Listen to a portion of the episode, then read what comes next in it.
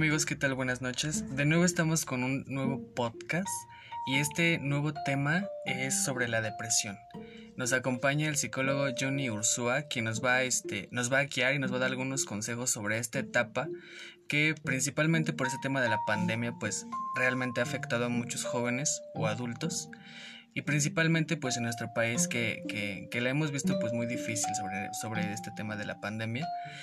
Y bueno les voy a leer, les voy a leer unos eh, apartados que le chequé en una página de, de internet y dice que en México el número de jóvenes entre 12 y 24 años con depresión es de aproximadamente 2.5 millones y 9.9 de cada 100 mil ha tenido ideas suicidas. La ansiedad y la depresión son los principales padecimientos que se enfrenta en esta etapa de la vida por lo que se debe de poner especial atención. Ambos trastornos ya son un problema de salud pública que afecta con mayor frecuencia a las mujeres.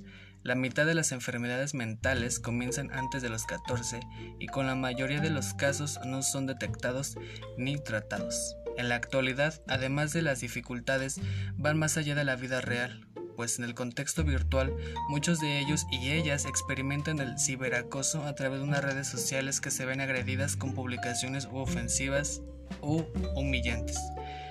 Entonces, más o menos es como una idea general sobre, lo que vamos a hablar en este podcast y realmente es un tema que, se debe de tratar o se debe de hablar si eres tú el que la padece o si conoces a alguien cercano con el que pudiese ayudar, entonces es, un buen momento para actuar.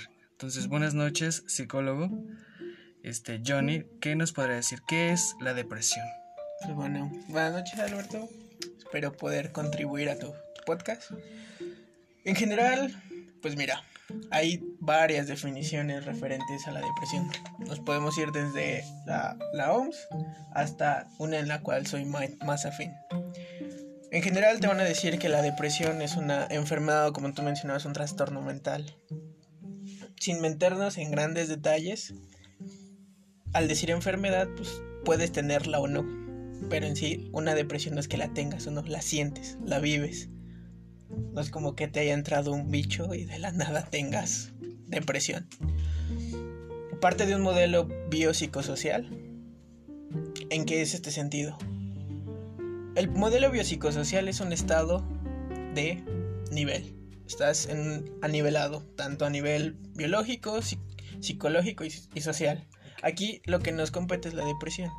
Entonces aquí, ¿qué es lo que sucede? Hay un desajuste en cierto nivel psicológico genéricamente llamamos depresión a me siento triste, estoy llorando, ya no sé qué me pasa en esta vida.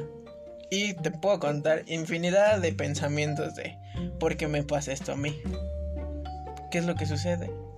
Muchas de las veces, y creo que en algún momento lo hemos llegado a vivir todos, siempre falta el es que estoy deprimido. Bueno, pero pues ¿qué te pasa? Es que me siento mal porque mi novio me dejó. Ah, ok, bueno, eso para ti es deprimido. Ok, sí. ¿Qué es lo que yo te puedo decir? Oye, yo estoy deprimido. ¿Por qué? No me pude comprar la moto que quiero. Me falta el dinero. Y, y estamos recurriendo a eso. Muchas de las veces recurrimos a nombrar las cosas. Depresión, desde mi punto de vista, es lo que tú me digas. A lo mejor tú te sientes triste por X situación sientes que la vida no vale nada, tal, tal. Eso para ti es depresión. Yo como psicólogo no soy quien para decirte, oye, no, ¿sabes qué? Mira, lo que tú me estás diciendo está bien tonto. No, voy a... No es depresión. Y muchas de las veces así lo toman. Depresión es esto, esto, esto y esto. Y si no cumples con estos criterios, no, no es. la tienes. Pero imagínate que yo en terapia te diga, es que no cumples con los criterios de depresión. Tú te sentirás la peor persona del mundo, pero que yo te diga no cumples con depresión. Creo que no es correcto. Mira, definiciones de depresión va a haber muchas. A final de cuentas, desde mi visión meramente este, psicológica, si tú me dices que lo que tú sientes es depresión, para mí eso es depresión. Yo voy a tratar y ayudarte con base en eso. Ok, entonces se podría decir que evidentemente cada persona es diferente, cada cabeza es un mundo y como tal em, lo que se vive o lo que acontece como persona es, no es solamente un estado de ánimo. No, es un conjunto de, situaciones. La depresión es el resultado de un sinfín. En, psicología, este cierto tipo de psicología se llama resultado multifactorial. Porque hay muchos factores que inciden para que tú digas que esto te está sucediendo. Para que tú digas que te sientes mal. Porque ¿qué es lo que pasa? Ahorita como lo que mencionabas, el aislamiento, el quedarte sin trabajo, el que tengas que, porque se oye cruel, pero a veces es cierto, el que tengas que compartir todo el día con la misma gente, que es tu familia a final de cuentas, pero pues uno necesita la, este, tener contacto con diferentes personas. todo eso va afectando, sumado a el clásico. Es que voy a morir de hambre, o es que esto, y es que, y es que, y es que. Gran parte de la depresión, en mi experiencia, está basada en suposiciones. O en que tú te quedas pensando en el pasado. O bien en el pasado en suposiciones. No sabes ni qué va a pasar. Pero tú ya te imaginaste un sinfín de cosas. De cosas. suceden. Como en el futuro, ¿no? También puede ser, puede ser algún pensamiento dañino. Sí, que, que, va junto con la ansiedad. O sea, porque te, sientes mal y de tanto te sientes mal que quieres resolver algo, pero que no puedes pensar tanto y, entonces te empiezas a, a sentir peor. Ok, entonces podremos resolver o, podremos contestar la siguiente pregunta que es eh, factores que lo propician, en, principalmente en los jóvenes. Principalmente en los jóvenes. Mira, viene un, un devenir, un desarrollo en ellos que tristemente y a veces es muy duro, la adolescencia. Es un momento que sin ahondar tanto en cambios específicamente tanto biológicos, psicológicos como sociales, es un cambio en los cuales los niños ni siquiera se entienden. Hay veces que uno como adulto, si nos podemos considerar adultos, no nos entendemos. Imagínate ellos que de la nada tienen cambios hormonales, que tienen la pila al 100 y que no pueden salir, por ejemplo, ahorita. Que tienen que relacionarse y que cuida al hermano, que tienes que estar jugando con esto, tienes que hacer esto. Es un desarrollo, una libertad que de repente se te se reprime, la contienes. ¿Y qué es lo que sucede? Es que no me dejan hacer esto, es que no me, no me quieren. El clásico, si tú me quisieras, tal cosa. Y así cualquiera te puede decir. Eso en términos generales, no niego que pueda haber personas que de verdad le estén pasando mal que literalmente sufren de violencia intrafamiliar, violaciones, acoso, un sinfín, como te digo, son, es multifactorial. Y hay gente que si dices, oye, pues no manches, tu vida no está tan fea. Y hay gente que dices, oye, tu vida es la neta, sí está bien fea. Y aquí es donde, donde surge gran parte de, las, de lo que llega a desembocar la depresión. O lo que podríamos llamar genéricamente depresión, que es un estado de tristeza constante Ok, en ese proceso o en ese, en ese cambio de, de, tristeza, de emociones, de encuentros personales, ¿cuáles son los cambios emocionales y de comportamiento que probablemente, como tú lo mencionas, que no es como tal cual que lo, que lo tengas que vivir porque todos somos diferentes y todos lo vamos a experimentar de alguna otra manera, pues diferente, ¿Cuáles podrías mencionarnos tú que son esos cambios emocionales y de comportamiento que podrían eh, presentarse más o, frecuentemente? El, en general, creo que el clásico es llorar. Llorar. Sinceramente, llega un momento en la vida de todos. lo, que llamamos crisis existenciales de, pues, ¿qué onda con esto? ¿no? Y, la neta, te tiras a llorar y ya no sabes qué onda con tu vida. Creo que eh, el, la conducta, el sentimiento típico, prototípico y característico de la depresión es llorar. Creo que de eso sí nadie nos logramos escapar. Llorar. Eh, desde, mi punto de vista. Todos los cambios emocionales muchas de las veces es la gente que anda muy eufórica. El clásico, y que sí llega a suceder, ¿no? Es que tú me ves feliz, pero por dentro no sabes cómo estoy. Y, es válido también, porque pues es su forma de, a veces de evitar la propia ayuda con los pensamientos que seas que no merezco esto, no, bla, bla, bla. Y a nivel conductual, que en, mi forma de ver conductual y pensamiento va muy entrelazado. conductual, dejas de hacer cosas. Por ejemplo, no sé, un niño que le gustaba jugar fútbol, que le gustaba jugar con sus carros, de repente lo ves acostado todo el día. Y le preguntas, oye, ¿qué, onda, qué te pasa? ¿Qué? No, nada. Oye, no tienes tarea, ya acabé que quién sabe si la acabó, ¿verdad? Pero ya acabé. Empiezas a ver cómo sus rutinas empiezan a cambiar. Y muchas de las veces ya no lo ves sonreír, ya no lo ves con el mismo ánimo, con el mismo entusiasmo por hacer las cosas. Y pues sumado ya a la parte este, de pensamiento cognitiva que te mencionaba. Es que no merezco nada, es que nadie me quiere, es que si yo hubiera hecho esto, si tal persona hubiera hecho esto, lo sí, o soy la peor persona del mundo, esto se va a acabar, y un sinfín de pensamientos irracionales que no te dejan continuar y que lo único que hacen es que tú sigas ahí. Porque muchas de las veces, y no lo voy a negar, la gente quiere salir de esa tristeza, de esa depresión, pero la misma gente es quien se queda ahí. No siempre, quiero aceptarlo, pero sí tenemos cierta corresponsabilidad del permanecer o del querer salir también puede ser una decisión, ¿no? Evidentemente, pues repito y reitero este punto, todos, todos vamos a sufrir o, pasar por un duelo distinto, de diferente magnitud, podría decirlo. Para mí un, duelo puede ser, yo lo, un, quizás un problema pequeño, yo lo puedo ver o percibir de alguna manera pues de gran magnitud, para otras personas menos, otras personas pueden estar peor que yo, pero... Eh, por ejemplo, en esta parte que mencionas también que de los cambios de actitud y de comportamiento, hay personas que quizás no expresan de esa manera o, de total manera su depresión. Por ejemplo, hemos sabido, ¿no? De artistas o de algunas personas que, que dices que yo la veía bien y de la nada pues se suicida o de la nada, de la nada este tiene algunos comportamientos pues inapropiados que no te imaginas que lo sufre. Entonces, eh, la pandemia nos da, nos da esa apertura quizás para eh, conocer a tu familia, si no la conocías, la conoces, conoces a tus hijos, conoces a tus, a tus papás, a tus hermanos, y con la gente que, que, que en esta cuarentena, que ya lleva, lleva para un año, se, extiende, se extiende de manera, se extiende de manera, eh, pues vaya, impredecible, como... Eh, aparte de todo lo que ya nos mencionaste, para los papás, ¿cómo ellos pueden saber que su hijo tiene depresión? Lo voy a aclarar.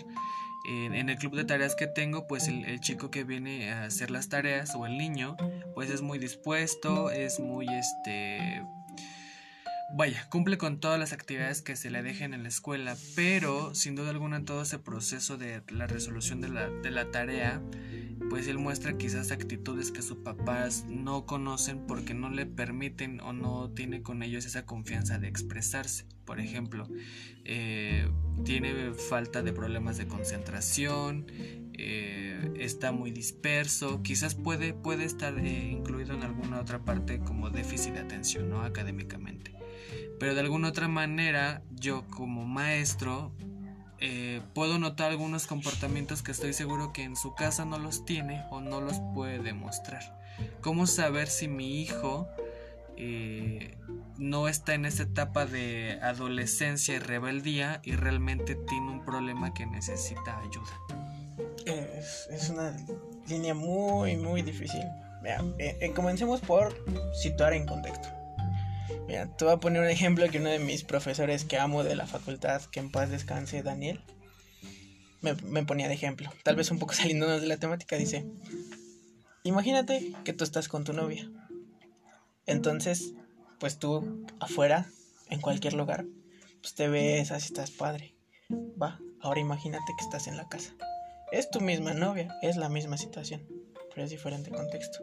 No la vas a besar de la misma forma no vas a hacer lo mismo por el simple hecho de que estás en su casa. Porque puede haber, pueden llegar sus papás, pueden, un sinfín. Lo mismo con esto que mencionas. Muchas de las veces uno dice, tu hogar tiene que ser el sitio de confianza. Cuéntaselo a quien más confianza le tengas, a tus papás.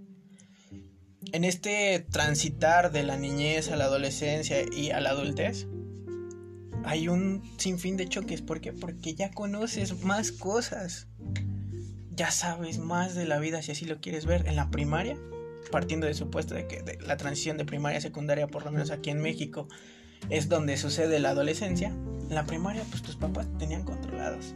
Y dime si no, cuando vas en la secundaria, pues conoces más amigos, ya que te vas a, a la tienda y demás, conoces más cosas. Gente.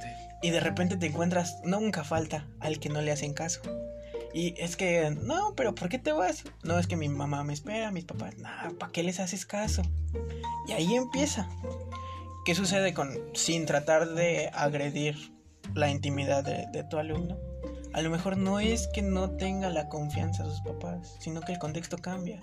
A lo mejor lo que tú pudieras identificar, insisto, sin agredir su intimidad y sin que me digas, porque son cuestiones éticas, tal vez aquí tiene la confianza porque es otro contexto, porque él puede expresarse y ser de esa forma en tus clases, en tu club de tarea, contrario a en su casa. Estoy seguro que su familia lo quiere, o quiero creer eso, porque casos hay infinidad. Pero ¿qué es lo que sucede? Pues estás de vida. Así como tu familia te quiere, también es quien te regaña, quien ejerce poder sobre ti. Tú lo tienes aquí, no sé, una hora. Más o menos dos. Una hora, dos horas. Ellos lo tienen allá continuamente.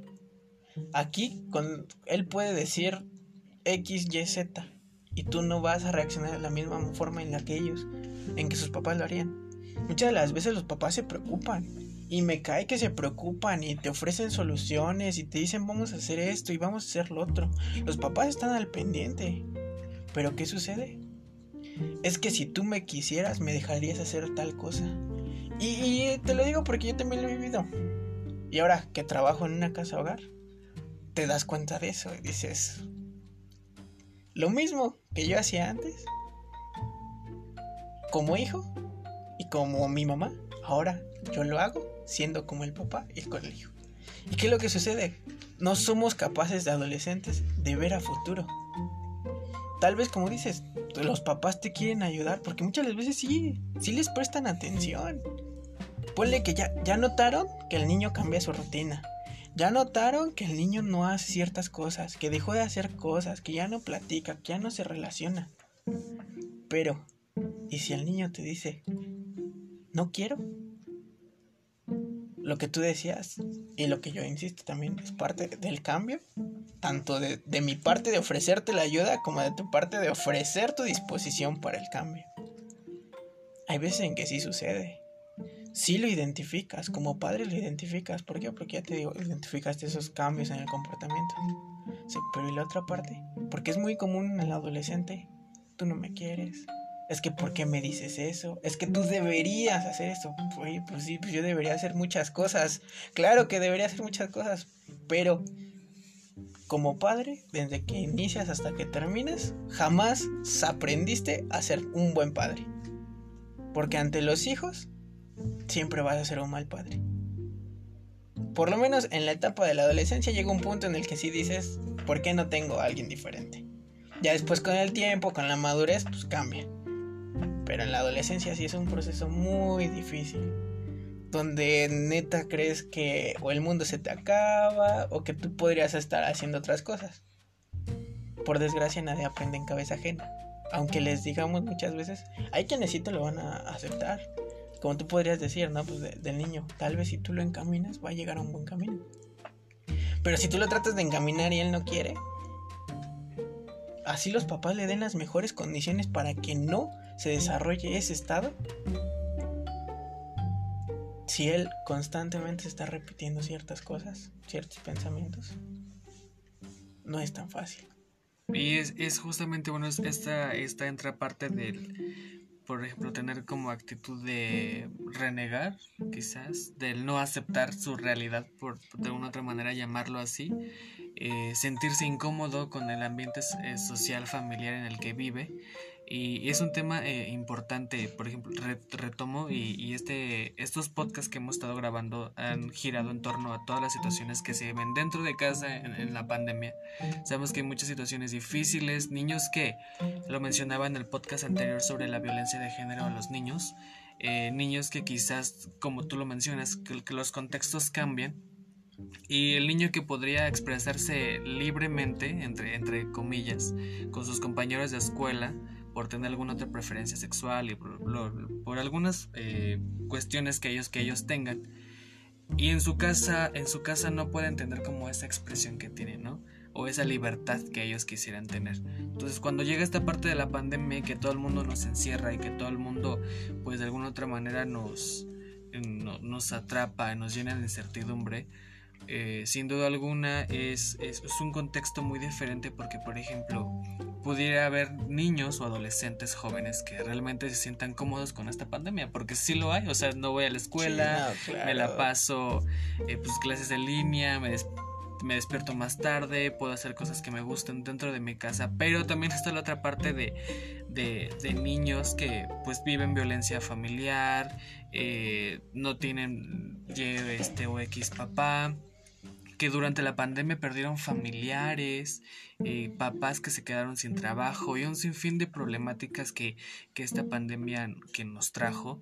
Em, ¿Cómo podríamos o cómo podrías tú como psicólogo, eh, no, no, no un consejo porque sería, sería mal, mal la palabra, pero em, quizás ser más ameno esa parte de, de sufrir o de vivir un encierro que no estábamos acostumbrados a vivir y que ahorita como bien como dices tú, o sea, como, como adolescente sentimos que quizás el, mundo eh, es nuestro y no lo queremos comer y ahorita en esta eh, libertad condicionada no, no la podemos tener. Mm, ¿Te refieres como a un apoyo, una, una guía, por así decirlo? Sí. justo ayer leí un artículo que se llama Lenguaje técnico, lenguaje de historia natural y lenguaje ordinario. En este punto es, muy difícil porque muchas de las veces tratas de verdad de ayudar a la gente, de, divulgar información, de decirles, que es un poco de, lenguaje eh, ordinario.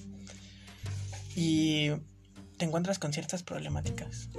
Muchas de las veces la gente tiene tan arraigado el concepto de psicología que no niego que hay gente que sí lo hace. Prefiere ir a otro lugar antes de ir con un psicólogo. Mi de inicio, ¿qué es lo que yo le recomendaría a cualquier persona que percibe eso? Ve con un especialista. Ve con alguien que sepa hacia dónde llevar esto. Por desgracia, y es, algo muy triste dentro de mi profesión, dentro de la ciencia de la psicología, para que te llegue alguien con un psicólogo, ya fue con la tía, con la abuela, con el padre.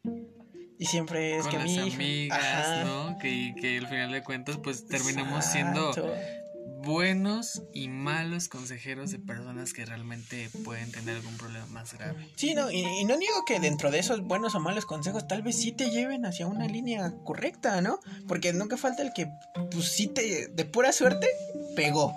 Y sabes qué, la neta tu hijo sí mejoró. Y, es válido. Pero hay veces, y desgraciadamente, la mayoría de las veces no sucede eso.